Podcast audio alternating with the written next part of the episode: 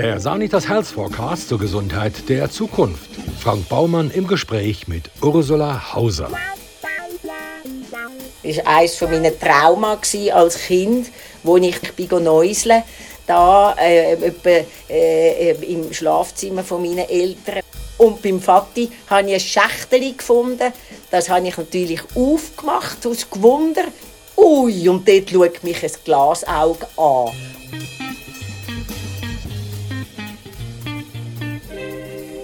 Dr. Dr. Ursula Hauser studierte Pädagogik und Psychologie an der Universität Zürich und an jener in Klagenfurt. 1980 reiste die Psychoanalytikerin nach Nicaragua, um die sandinistische Revolution zu unterstützen und den vom Bürgerkrieg traumatisierten und sexuell ausgebeuteten Frauen zu helfen. Dort lernte sie Antonio Grieco kennen, Revolutionär und Weggefährte Che Guevaras. Die beiden verliebten sich, heirateten und lebten 16 Jahre lang glücklich zusammen, bis er an den Spätfolgen der Folter starb, die er Jahre zuvor im Gefängnis der Militärdiktatur in Uruguay erlitten hatte. Ursula Hauser arbeitet noch heute in Kriegs- und Krisengebieten, leitet Psychodramagruppen in Flüchtlingslagern und Armenvierteln, entwickelt Frauenprojekte und hält Vorträge auf der ganzen Welt. Und wenn sie nicht gerade unterwegs ist, wohnt sie in Costa Rica und am Thunersee.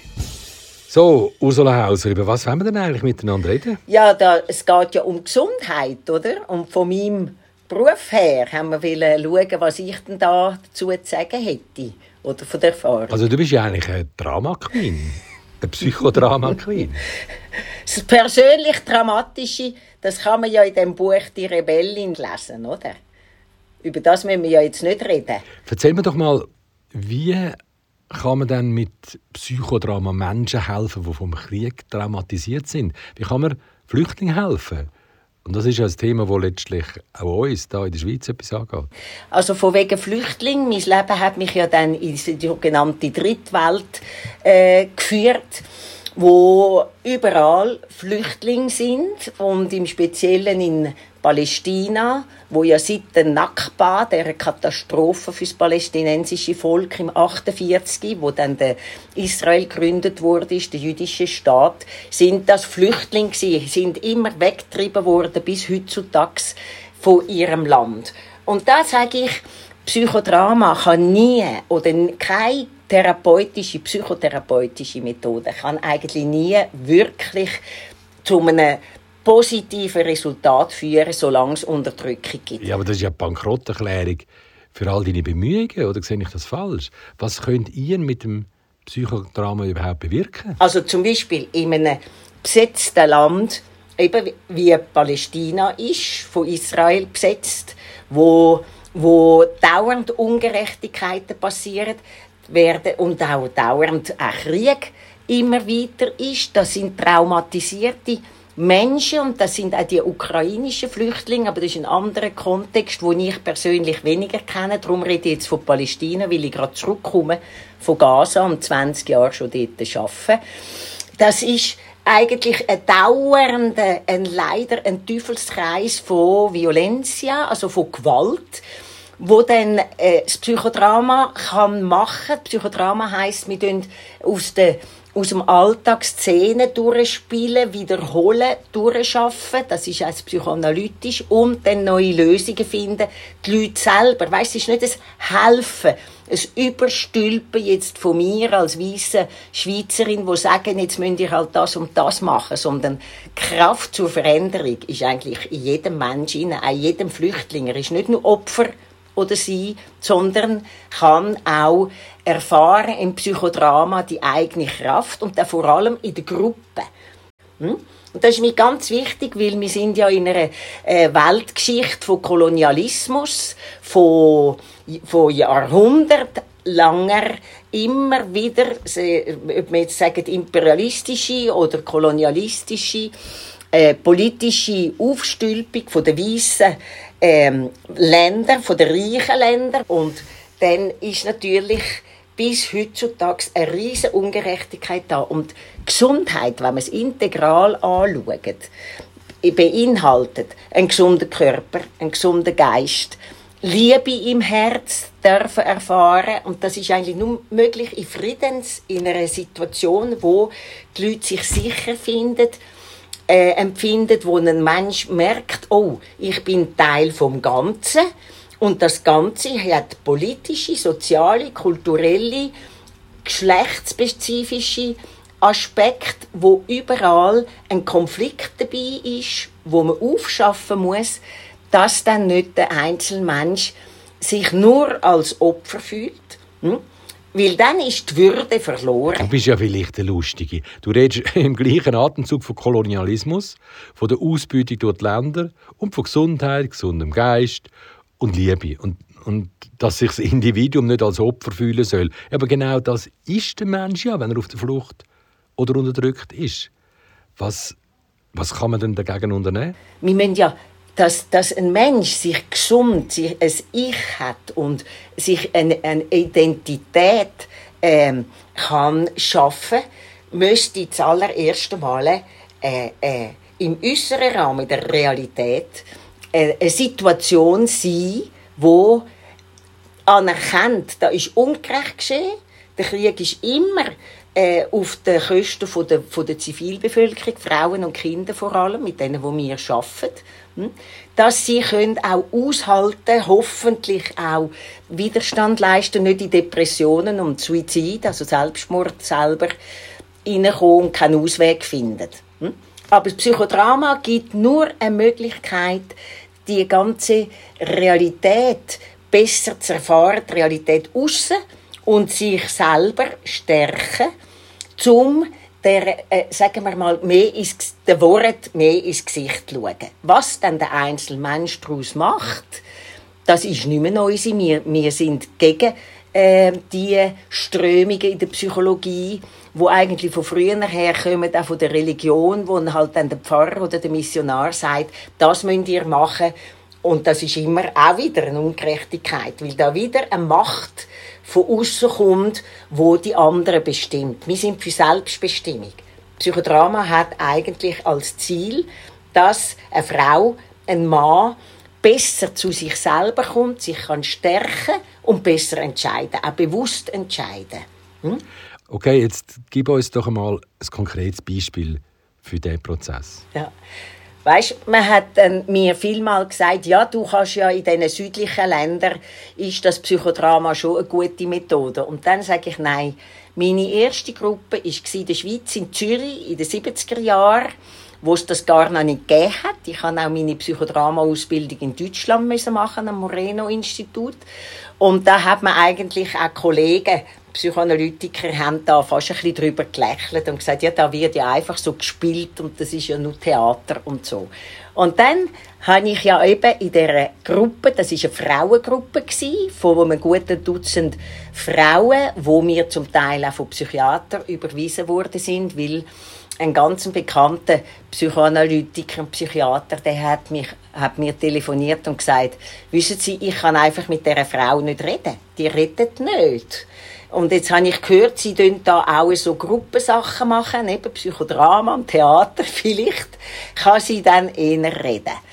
Jedenfalls ist dann so gewesen, dass also die etwa 12 bis 15 Frauen haben dann immer volontär, da tut man nie, sage ich, jetzt kommt, kommst du dran oder jetzt musst du etwas erzählen, sondern wenn das reif ist in einem Mensch, in dieser Frau hier, ähm, zum mal etwas von sich geben, weil da sind viele Hemmungen da. Da hat ja schon der Manni Matter über die Hemmungen geredet und gesungen und das ist ein, ein ganz ein wichtiger kultureller Aspekt der Schweizer getroffen. Schamgefühl und so. Und dann hat die, hat, ist ein eine dickere Frau gewesen, so junge Frau, eine Bauerntochter, und die hat wirklich äh, über Monate nicht geredet. Sie hat aber immer mitgemacht. Hm? Aber sie hat nicht geredet. Bis ich mal gesagt habe, weißt, was könnten Sie nicht einmal Ihren Bauernhof vorstellen? Weil da hat es viele Stadtfrauen, die ähm, nicht wissen, wie das ist, so auf einem Bauernhof. Und das hat sie dann gemacht und hat dann in der Gruppe tut man dann Rollen verteilen und dann hat sie die Mutter, der Vater, der Knecht und die Magd und das Ross und der Hund und die Katz. Also ist richtig äh, ein richtiger Bauernhof geworden, dort meine Praxis. und hat Kühe. Und in der Schweiz gibt man ja den Kühen auch Namen. Und dann war Lisi die Leihkuh. Und dann habe ich, ihre, habe ich sie gefragt, mit welchem ähm, äh, mit welcher Rolle möchtest du einmal tauschen? Wer willst du sein? Und dann sagt sie, ich will die Lisi sein. Eben die Leihkuh und hat dann die Lisi gespielt und alle rundherum haben gemiaut und haben ballet und so weiter. Also richtig lebendig ist das gewesen, weil das ist ja dann Körper, das ist Humor, das ist Theater, surrealistisches Theater. Und als Lisi ist sie plötzlich ganz fröhlich geworden und, und hat sich da bewegt und gemacht und gesagt, jetzt kommt dann der Vati mich melken. Ja, grüezi miteinander. Das ist ja grauenvoll.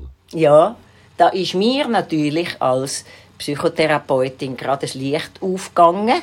Aber sie hat ganz naiv, sie hat da weitergemacht und dann hat man das gemacht. Der Vater ist gekommen und hat dann so ein bisschen da, also eine, wo der Vater gespielt hat, hat sie dann so ein bisschen angelangt und tätschelt und so. Und dann ist sie wieder in ihre eigene Rolle und hat das gesehen und kommt ein ein wie Weinkrampf, wie sagt man auf Deutsch, die hat angefangen ganz, ganz eine starke Katharsis gehabt, priegt und priegt.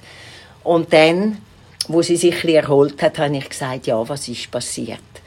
Und dann hat sie von dem inzestuösen sexuellen Missbrauch erzählt, wo der Vater mit ihr treibt, seit sie zwölf war und natürlich immer gesagt hat, aber ja, nicht, dass du das am Mutti erzählst oder überhaupt redest drüber.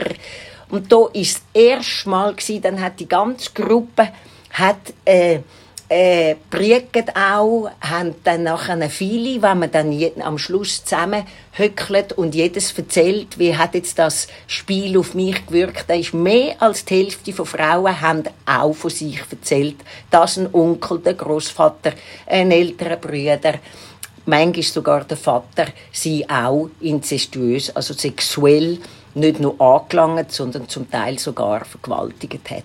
Das ist ja in einer Zeit, wo man einige Übergriffe, insbesondere der sexuelle Missbrauch innerhalb der Familie, in der Gesellschaft noch gar nicht thematisiert hat. Ja, und das ist im Moment in den 70er Jahren, wo die feministische Bewegung noch nicht so stark war. Ich bin zwar auch dabei bei den Frauen, wo man gesagt hat, so, jetzt müssen wir mal auf die Hinteren stehen und auch in der Infra hat man hier Beratungsstellen äh, äh, geschaffen. Aber das Thema sexueller Missbrauch, äh, sogar inzestuös, also intrafamiliäre sexuelle Missbrauch, das ist eigentlich noch tabu gewesen.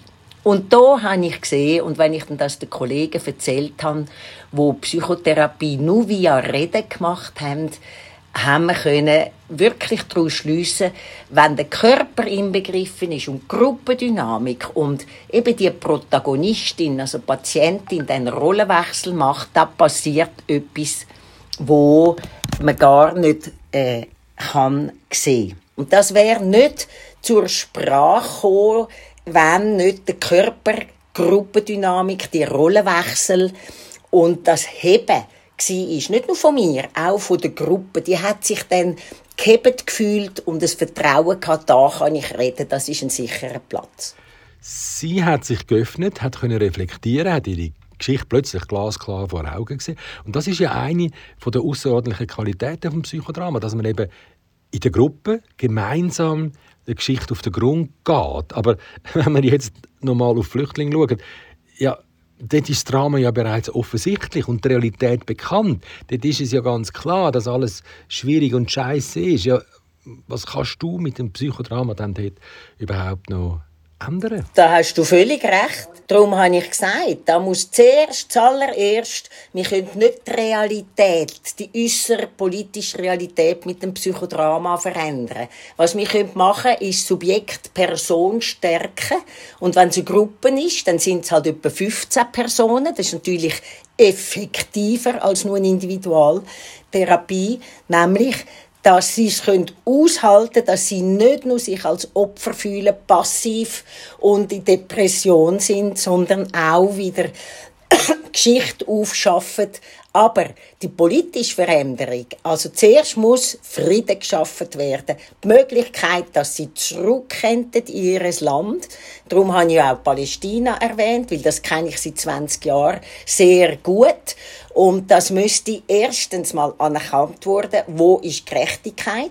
Weil ohne Würde, ohne eine Anerkennung, dass Ungerechtigkeiten passiert sind, sei jetzt das im individuellen, sexuellen Missbrauch gegen eine Frau oder im grossen äh, äh, die Negierung für ein ganzes Volk, dass sie das Recht haben auf einen eigenen Staat, dass sie das Recht haben, zum sagen, ich bin Palästinenserin, ich bin keine Terroristin, sondern die Geschichte ist so, dass von meinen Urgroßvätern her mir immer wieder weg gewischt worden sind und auch zum Teil wird ja jetzt gar nicht mehr über Palästina geredet. Das ist in vier Teilen, das ist in tausend Stück und äh, es ist auch bei der Ukraine dann so, dass man würde schaffen äh, mit den Frauen oder oder mit denen, wo schon real real Opfer sind, dass sie zum Beispiel können die Wut rauslassen. Also, das ist ja ganz wichtig, auch in dieser Frauengruppe ist dann gewesen, ja, was passiert jetzt bei euch innerlich, wenn wir jetzt das, die Geschichte besser kennen? Ich habe eine hohe Wut. Ich will den umbringen. Bueno, auf der Bühne kann man das machen. Das ist surrealistisches Theater. Das hat schon der Antonin Artaud gemacht. Also, das Theater muss die Realität können über überwinden im Sinn von, als ob ich könnte einen Folterer umbringen. Aber das heißt nicht eben, dass man es macht, sondern das ist auf der Bühne die Möglichkeit, ich tu dann auch mit so einem, ein, ein, irgendein Tuch oder ein Gegenstand, wo man auf einen Stuhl an, ähm, äh, Tatschen eigentlich, dass es aus dem Körper kommt, weil das sind ja psychosomatische Reaktionen dann, dass man zum Beispiel Magenweh hat, Migräne hat, dauernde Rückenbeschwerden, die aber einen emotionalen Grund haben. Und aus dem schaffen wir und zum Beispiel die, der Hass oder die Wut einmal können einfach ausdrücken und dann nachher, dann müssen wir eben nicht auf die Straße gehen und, und dann äh, eine Gewaltsaktion machen, sondern das kann einmal einfach eine Aufschaffung sein innerlich. Ich habe das Recht auf eine Wut. Es ist mir Ungerechtigkeit geschehen. Hm? Gerade im Zusammenhang mit Gewalt kann man sich ja fragen, ob es nicht auch sinnvoll wäre, mit den Tätern zu arbeiten und nicht nur mit den Opfern. Du hast auf dem Gebiet ja Erfahrungen können sammeln. Du hast tatsächlich mit Gewalttätern Psychodrama gemacht. Wie müssen wir uns das denn vorstellen? Ja, also das ist äh, relativ. Zum Beispiel hier in Nicaragua im 80 äh, hätte wollen, äh, Sandinisten, dass ich mit diesen Folterern arbeite, die hier im Gefängnis waren, habe ich gesagt, das kann ich nicht. Ich arbeite mit den Frauen in den, in den Quartier eben gerade um ihre Traumas, weil, weil auch eine Revolution ist, ist ein Krieg und ist ein Trauma und ist, ist stresslich. All die ähm, Gewalttätigkeiten, die sie haben müssen erleben, da habe ich gesagt, ich kann das nicht, weil meine Subjektivität hätte das nicht zugelassen. Aber dann habe ich fünf Jahre lang in Uruguay im Innenministerium äh, arbeiten mit Polizisten und mit ähm, Gefängnisaufseher. Das ist nur möglich weil da äh, linke Regierung war und der Innenminister ist auch ein, ein, mal ein Guerriero und der hat gemerkt, jetzt müssen wir auch bei diesen Menschen hinter jeder Uniform ist auch ein Mensch. Und das habe ich dann mit sehr viel Freude gemacht, weil das heißt humanisieren. Die, wo sollen nur zu Apparat, also hinter der Uniform anonym, ver, ver, verwischt man ja eigentlich den Mensch dahinter. Und dann habe ich mit diesen Polizisten geschafft und das ist ein unerhört starkes Erlebnis gewesen, auch für mich und meine Assistenten, weil ich arbeite eigentlich nie alleine. Ich bin immer dann das Zweite oder das Dritte. Weil nämlich die gesagt haben, die Polizisten, die zum Teil eben so Gewalt ausgeübt haben, ähm, hat mich noch gar niemand gefragt, wer ich bin. Und meistens ist dann in ihrer Geschichte herausgekommen, das ist so Landproletariat gewesen, das sind Knechte gewesen, die sind auch als Kinder missbraucht und misshandelt worden, viel geschlagen worden, nie haben sie Liebe erlebt, äh, meistens sind die Mütter entweder früh gestorben oder die Väter sind Alkoholiker gewesen, also es sind schreckliche Geschichten rausgekommen. Und das ist dann wie eine Möglichkeit in der Uniform, ich gebe die Wut zurück. Wenn ich Macht habe, dann kann ich die unbestraft ausüben, unbestraft in Regierungen, die nicht klar nach Menschenrechtsgesetz äh, regieren, hm? De, sondern dann sagen, ja, die Polizei, das ist die Autorität und die haben dann gesagt, ich kann einfach ausführen, was man mir gesagt hat aber wenn du mit Psychodrama mit diesen Leuten schaffst, dann werden sie mehr zu Menschen, zu ich und können auch mal Nein sagen. Ich mache das nicht. Ich tu nicht den Häftling nach zusammenschlagen. Aber das ist eine spezielle Situation in Uruguay. Eben, weil da ein ganzes äh, äh, Projekt war mit 15 Jahren von der Frente Amplio an der Regierung, wo sehr breit hat wollen schaffen, hat wollen System ändern und System ändern, das heißt zuerst bei den Menschen anfangen. Und ich will jetzt nicht sagen, dass das gelungen ist und dass jetzt die Polizisten nicht mehr reinschlagen auf Manifestanten oder so. Aber es hat ein kleines Körnchen. Wir müssen ja sowieso im psychologischen Rahmen, musst du dich zufrieden geben mit ganz kleinen Veränderungen. Ich will zwar, ich habe immer eine revolutionäre Idee und sagen, wir müssen die Welt verändern. Das müssen wir machen. Es kann doch nicht so weitergehen, oder? Also, das he heisst, von, von meinem Feister sehe ich Gletscher verschmelzen und, und die Leute sind, sind immer mehr auch verhärtet. Also, es braucht, es braucht Arbeit auch im psychologischen Bereich, aber das ist nicht so, dass man das System aussen wirklich verändern, dass es jetzt mehr human würde, oder? Ein ganz grosser Irrsinn ist ja auch, wie viele psychisch massivst Verwundete, dass es auch auf der Seite der Soldaten gibt. Natürlich. Stell dir vor, die, die, die, jungen Menschen die werden einfach friedlich miteinander umhängen, Musik hören und was auch immer machen. Aber sicher nicht auf andere schiessen. Und genau das müssen sie. Ich meine, das gibt ja eine unglaubliche Zahl von schwerst traumatisierten Menschen. Kannst du dir in, in deiner Fantasie vorstellen, dass die Leute irgendwann einmal therapiert werden können? Nein. Schau jetzt, ich meine, das ist eben, dann kommt eine persönliche Entscheidung, ich rede jetzt einfach von mir, oder? Mit wem schaffe ich? Wo hat es eine Hoffnung überhaupt für Veränderung? Und ich meine, genau wie damals, als ich vom Vietnamkrieg äh, geredet habe, weiss man ja inzwischen, weil die Kriegsveteranen so an Neurosen leiden. Dort hatte ich ein paar Patienten in Costa Rica, Amerikaner, die jetzt dort äh, ihre Pension sehr gut leben, weil die haben eine grosse Pension aber die haben auch ein grosses Trauma. Die sind ja alle in Drogen gewesen. Die sind ja entmenschlicht worden. Sonst hätten sie das gar nicht können machen Vietnamesen zusammen schiessen, aber massakrieren, wo sie gar nicht gewusst haben, wieso. Das ist ja eine Strategie, eine Kriegsmaschine, wie du gesagt hast, wo die entmenschlicht um die wieder kennen, die Paar, wo dann sagen, ich muss, ich, ich kann nicht mehr schlafen, ich habe ja jede Nacht Albträume und so, ich habe so Schuldgefühl. Die meisten äh, werden Alkoholiker, aber es hat dann schon Sättig und die reden ja dann und erzählen die Worte.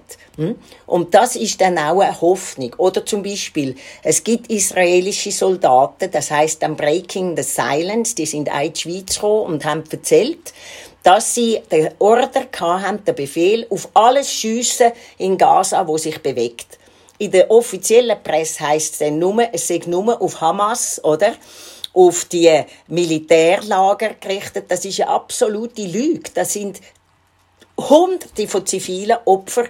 Und da haben die Desert, das sind dann Deserteure, die können ja nicht mehr auf Israel, oder? Ich sage jetzt das als Beispiel. Ich weiß nicht, wie das ist, ob auch russische Soldaten jetzt desertieren oder sagen, ich mache das nicht. Was dann mit denen geschieht, meistens kommen die in Kriegsgefangenschaft oder werden auch umgebracht als Verräter, oder? Gibt's Gott? Aha, das ist jetzt gerade eine Frage, wo, also, für mich, ich bin zu Kirchen austreten, ich bin reformiert gewesen, eben auch aus Enttäuschung und sagen, Für mich ist Gott in jedem Menschen. Das ist übrigens nicht mein Ausspruch, sondern der, Moreno, der Jacob Levi Moreno, der Gründer vom Psychodrama, hat gesagt, in jedem Mensch ist ein kleiner Gott. Und zwar schauen wir das an als die kreative Energie, als das Potenzial, wo die meisten Menschen gar nicht kennen bei sich. Und das wenn wir ja im Psychodrama auf, aufholen, dass jeder spürt, oh, ich kann etwas machen. Und ich bin eigentlich ein toll, ich bin ein Lebewesen, ob man dann an Schöpfung, ich, ich sage nie, ich selber glaube nicht an einen Gott, aber ich glaube an die Möglichkeit, dass Menschen können zu Bewusstsein kommen und sich menschlicher machen und vor allem auch organisieren, äh, wie wir das ja immer gemacht haben und weiterhin machen, eben, und dann für Gerechtigkeit einstehen. Aber nicht, dass ich das auf eine Gottfigur und schon gar nicht einen männlichen, väterlichen Gott, das ist ja alles patriarchalisch, ist das äh, strukturiert, der Überbau und da, sondern äh, äh, sagen wir, die spirituelle, die spirituelle Energie ist in jedem Mensch. Und das aufzuwecken, das ist doch Hoffnung. Also, wenn man so beobachtet, wie er es nicht im Griff hat, was da auf seiner Welt läuft, dann dürfen wir fast davon ausgehen, dass es sich tatsächlich um ein Er handelt und nicht um ein Sie. Das sagst jetzt du, siehst jetzt. Jedenfalls sind das Projektionen, oder? Also das ist schon so, äh, dass natürlich die Gefahr ist, dass Menschen sich so ohnmächtig fühlen, gerade in dieser Zeit, wo ja schrecklich ist auf der Welt, und dann eine Führerfigur oder wenn deponieren in eine über in eine Macht ich sage jetzt das eine göttliche Macht aber eben leider auch könnte dann das wieder Heil Hitler Figuren sein wo man deponiert die können uns retten statt zu denken was kann ich machen was kann jeder Einzelne machen? In der Psychologie und in der Psychiatrie hat es ja immer wieder neue Strömungen gegeben. Man hat sich weiterentwickelt und neue Konzepte gefunden oder mindestens ausprobiert, wie man mit den Patientinnen und Patienten arbeiten soll. Mhm. Wie sieht es denn da beim Psychodrama aus? Hat sich das auch irgendwie weiterentwickelt oder ist es Thema Finale forscht? Nein, also es ist natürlich schon so, dass das immer eine Minderheit ist. Es ist viel bequemer, einfach ein Pille schlucken, ein Valium und sich eigentlich betäuben und das ist dann, da vergisst sich alles, oder? Das ist ja der einfachste Weg und das nutzt ja auch die Pharmaindustrie aus. Aber die Minderheit, die sagt, nein, halt, ich will eine Psychotherapie, das heißt, der Freud hat gesagt, Redekur. Also reden über das, was man mal abgeschluckt hat. Und das Psychodrama seit mehr als 100 Jahren, das hat übrigens der Moreno entwickelt, im Zusammenhang vom Ersten Weltkrieg mit Strassenkindern, mit Kriegsweisen, mit früher hat man gesagt Prostituierten, jetzt sagen wir Sexarbeiterinnen in den Gefängnis, also überall dort, wo es unmöglich war, dass die Menschen jemals hätten können Psychotherapie machen. Und das ist noch heutzutage so. Also, dass ich in so in vielen Ländern arbeite, wo das auch nicht möglich ist, wie da in der Schweiz, wo die Krankenkasse immerhin, da haben wir dafür gekämpft, dass durch Krankenkasse Psychotherapie auch zu einem gewissen Grad eben übernimmt. Aber das ist in den meisten armen Ländern, kannst du das vergessen. Da wird, werden Pillen gegeben. Hm? Früher ist noch Elektroschock äh, ist einfach äh, äh, angewendet worden, dass der Mensch sich soll anpassen und eben nicht, an, nicht mehr denken, was ist eigentlich bei mir passiert. hast, hast du das Gefühl, du hättest meine Frage nach der Zukunft vom Psychodrama beantwortet? Nein. ich habe meine Hoffnung Ausdruck gegeben, dass das kann wachsen, weil ich bin leidenschaftliche Psychoanalytikerin mache das auch, weil das ist quasi das Bödeli auf dem, wo man schafft. Zum Beispiel, wie kannst du einen Traum dir erklären? Jetzt kann man Traumdeutung machen, eben im Gespräch, im individuellen Setting. Aber man kann Traumdeutung auch machen in der Gruppe mit Psychodrama und das Traumbild darstellen und dann, bla, kommen in, da, da kommen tausend Einfälle, wenn dann der Träumer oder Träumerin sieht, hey, warum habe ich dann den Mensch in meinem Traum oder den Ort oder warum die Farbe etc. Und dann ist nichts zufällig. Und das ist natürlich eine Möglichkeit und darum sage ich deine Frage provoziert bei mir zu sagen, machen's. Probieren, ausprobieren und dann kann man ja entscheiden, nein, das will ich nicht machen oder oh, das fasziniert mich. Wann hast du denn eigentlich das letzte Mal ein Glasauge in der Hand gehabt? Ich habe nie ein Glasauge in der Hand gehabt. Das war eines meiner Trauma als Kind, wo ich das Schächteli gefunden habe, wo ich bin Neuseln, da äh, etwa, äh, im Schlafzimmer von meinen Eltern und beim Mameli habe ich den Knausogina Atlas gefunden, oder?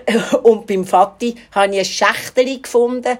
Das habe ich natürlich aufgemacht aus Gewunder Ui, und dort schaut mich ein Glasauge an. Aber ich hatte das nie in der Hand. Gehabt. Und viel später, zum Glück, ist mir das auch nicht mehr begegnet. Also ich habe mit Blinden, übrigens habe ich auch mit blinden Menschen oder bei Menschen, die Kriegsverletzungen hatten, kein Bein oder kein Arm oder einfach sogenannt äh, invalid sind, habe ich Psychodrama gemacht. Weil jeder Mensch, auch wenn er blind ist, zum Beispiel eben gerade dann hat er den Tastsinn viel mehr entwickelt oder das Gehör. Hm? Und mit denen kannst du auch schaffen, psychodramatisch, weil die spüren die Gruppe. Hm? Und die spüren, da bin ich aufgehoben, da bin ich nicht Secondhand.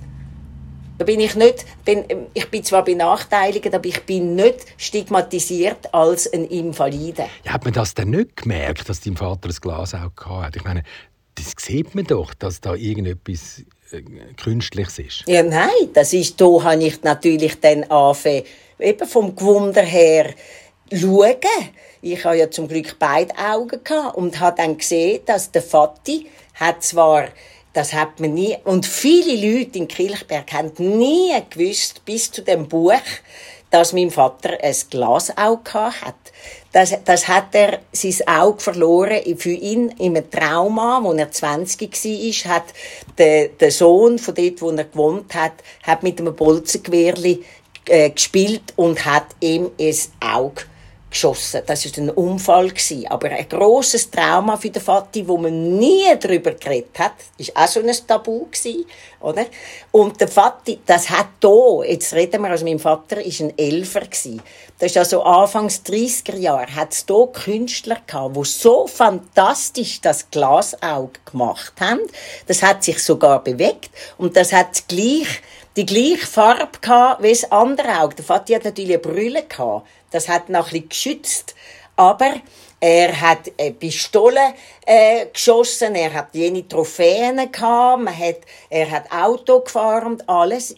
Also niemand und ich noch am wenigsten, wo ich dann das Glas auch gefunden habe, habe ich zwar immer geschaut, aber ich hätte nie geredet oder meinem Vater gefragt, du, was ist eigentlich das? Hast denn du da ein Glasauge oder wie ist denn das? Bis viel, viel später in Costa Rica. Das einmal, da hat der Vati am Morgen das Glasauge falsch rein. Und dann sind wir miteinander ganz früh aufgestanden und baden. Und dann sage ich einfach ganz spontan, du Vati, du hast das Auge falsch rein. Und dann ist der, das ist so einfach ganz spontan, ich habe ja auch Psychoanalyse gemacht und Psychodrama und alles, also ich habe an mir geschafft, auch an dem Trauma. Und dann äh, hat er auch ganz natürlich geantwortet und halb gelacht und geschmunzelt und hat gesagt, oh ja, jetzt muss ich dann gerade, wenn wir zum Wasser rauskommen, dann tue ich es dann wieder rein. Und das war dann wie auch eine Erlösung von dem Trauma, weil das ist einzige Mal und also das erste Mal besser gesagt, weil ich habe dann nachher natürlich als Psychoanalytiker das Thema aufgebracht und als Mami damit konfrontiert. Warum haben ihr das eigentlich nie erzählt? Hm? Warum hat man nie über das geredet? Ja, man hat dem Vati nicht wollen, den Schmerz zufügen, dass er das wieder muss erinnern. Und habe ich gesagt, der einzige Weg, um über ein Trauma zu kommen, ist erinnern, reden durch, darüber, durchschaffen und dann kann sich das lösen, die innere Verkrampfung. Jetzt bist du Psychodramatikerin mit Lieb und Seele. Ein verdammtes hure Powerpaket. Was meinst du, was passiert denn eigentlich, wenn du den Löffel abgibst? Wenn das Licht ausgeknipst wird? ich bin jung.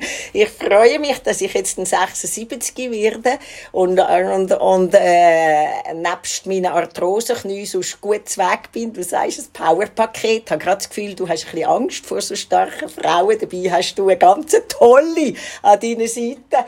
Gabi, los jetzt natürlich verdränge ich nicht den Tod oder dass ich stirb. Also ich weiß nicht, der Narzissmus ist halt immer da, zum Denken, wenn ich den Löffel angehe, dass ein bisschen etwas bleibt. Äh, das sieht man dann. Und wenn man stirbt, was ist dann? Ist dann dunkel oder hell oder farbig? Das wäre eine schöne Szene psychodramatisch. Das kann ja jeder mal für sich spielen. Wie, wie denke ich dann, könnte das sein, oder? Das kindliche Denken wäre, oh, dort treffe ich den Antonio, das Mami, den Vati, den Abdu, all die, die ich gern hatte. Das kann man ja mal im surrealistischen Raum durchspielen. Wir wissen es nicht. Ursula Hauser.